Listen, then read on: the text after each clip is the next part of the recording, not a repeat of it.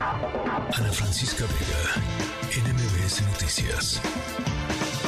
Vamos a hablar, como ya le adelantaba, sobre el incremento de fraudes por compras en Internet y sobre todo también hay otras modalidades en esta época de fin de año que pues los delincuentes saben que la gente tiene dinero porque ha recibido el aguinaldo, algún otro pago y pues están en búsqueda de tener también ellos una ganancia.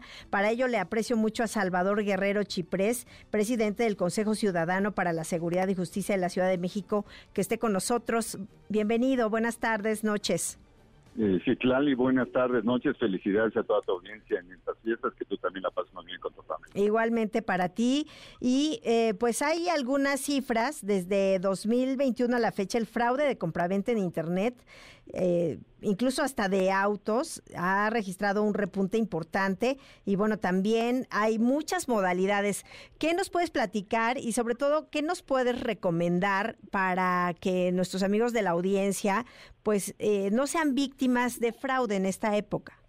Bueno, algunos datos de contexto que creo que son de utilidad para todo mundo. Primero, en México, cada año cada año hay alrededor de 5 millones y medio de tentativas de fraude en todo el país. Y hay que decirlo también con mucha claridad, otro dato muy importante, el 92% de esos de esas tentativas ingresa por el teléfono celular. El 7% además del celular puede estar incorporado a alguna red social y solamente 1% tiene eh, digamos, éxito delincuencial a partir de una relación persona a persona.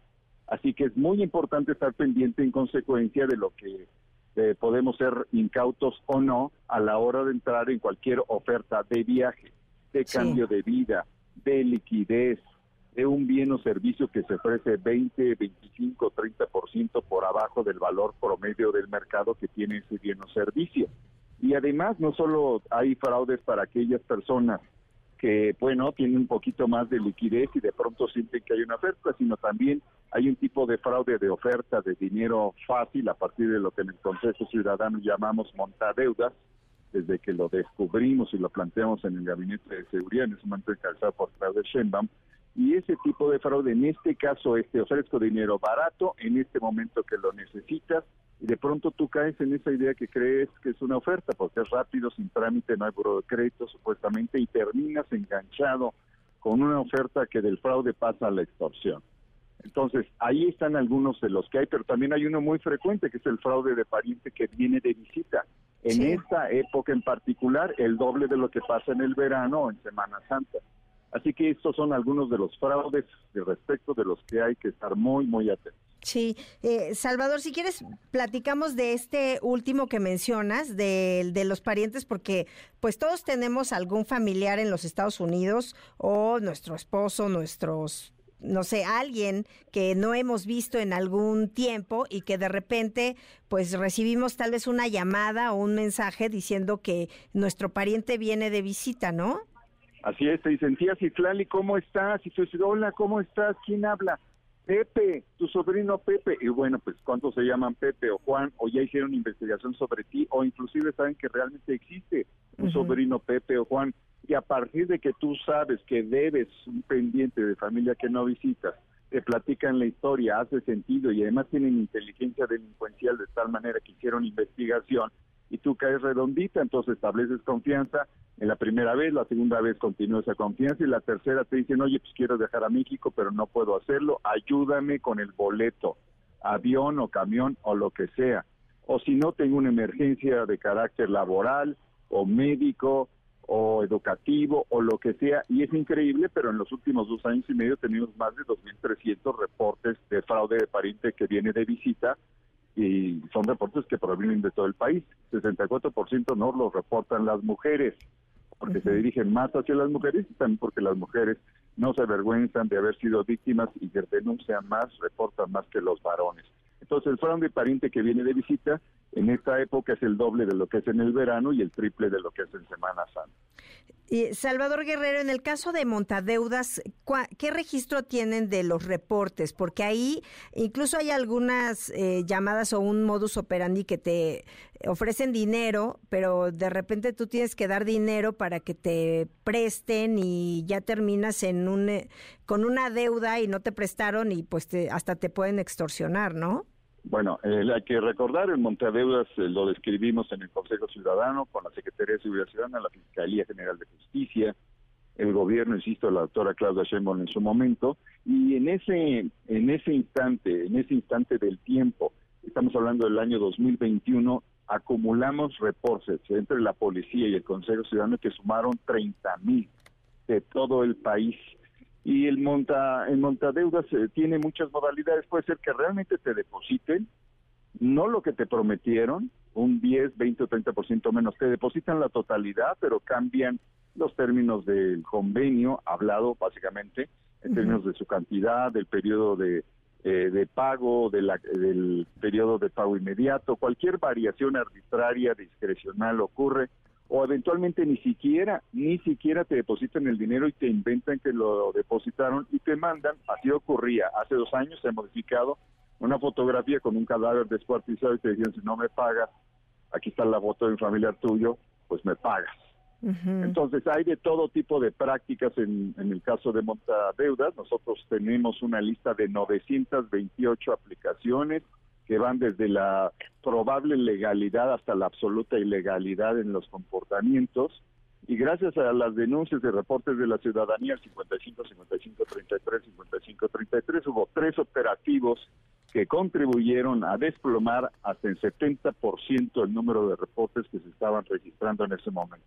Así que hay que estar atento de los montadelas también. Sí, y además también eh, otra forma de fraude es cuando te mandan un mensaje de una compra, ya sea de, pues en internet, de estas tiendas ya virtuales y de repente te dicen, pues tu paquete está enviándose o compró o confirma tu compra o algo así con un link para para darle clic, ¿no? Así es, bueno, hay de muchos. Hay unos que te hacen una oferta laboral, otros que realmente tienen información porque hay diversos niveles delincuenciales en el mundo digital cada vez más sofisticados respecto a los cuales tenemos que estar más pendientes. Puede ser una operación real que tú has iniciado, te inventan una operación o le hablan a una persona que trabaja contigo en la empresa, en el gobierno o en tu propia casa, los trabajadores del hogar, y le inventan que tú estás en una emergencia en una situación de engaño para que tú deposites dinero respecto de algo que realmente está ocurriendo y que ellos aumentan porque le incrementan. Ahí una historia de una emergencia, un accidente, una emergencia burocrática o fiscal o policial o automovilística o cualquier variante que pueda hacer. Entonces la recomendación siempre es tener magnífica comunicación con los integrantes de la familia y también tener un código para que digas, oye, si un día dicen que soy yo, dile que soy 833 257 y si no te dice ese número, quien dice que soy yo, ahora con 20 casos que tenemos para por ahí de uso de voz idéntica a la de la persona que dice, pues entonces tenemos una preocupación doble. Entonces tenemos que tener magnífica comunicación con nuestra familia,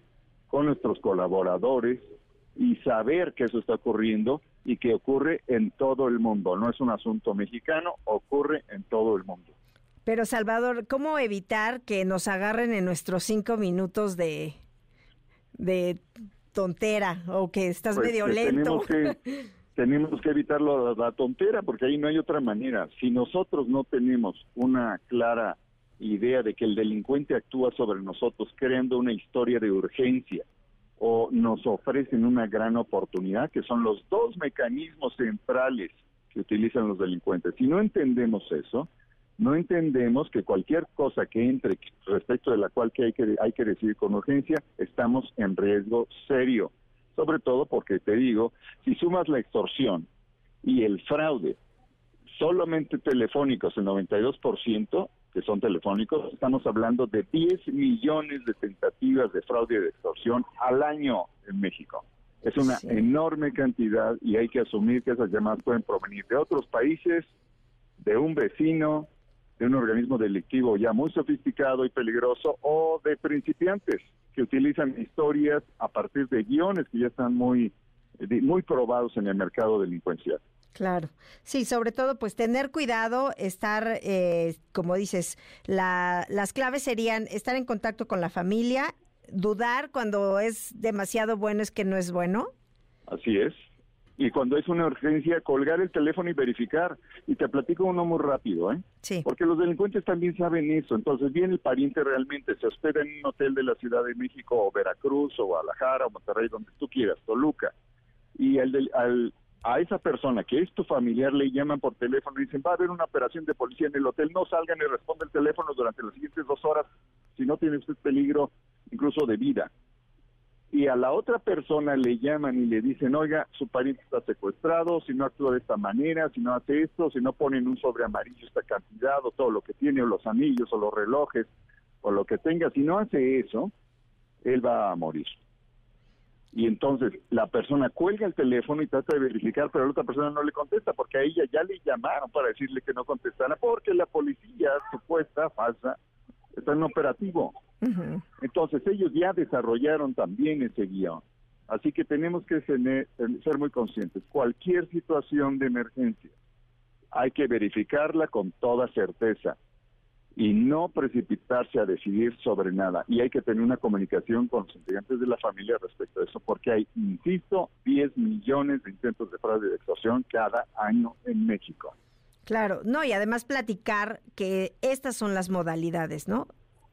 Así es, que son varias. Les recomendamos visitar la página del Consejo Ciudadano y ahí estamos 24/7 para auxilio psicoemocional y jurídico para aquellos que estuvieron a punto de ser víctimas o han sido víctimas.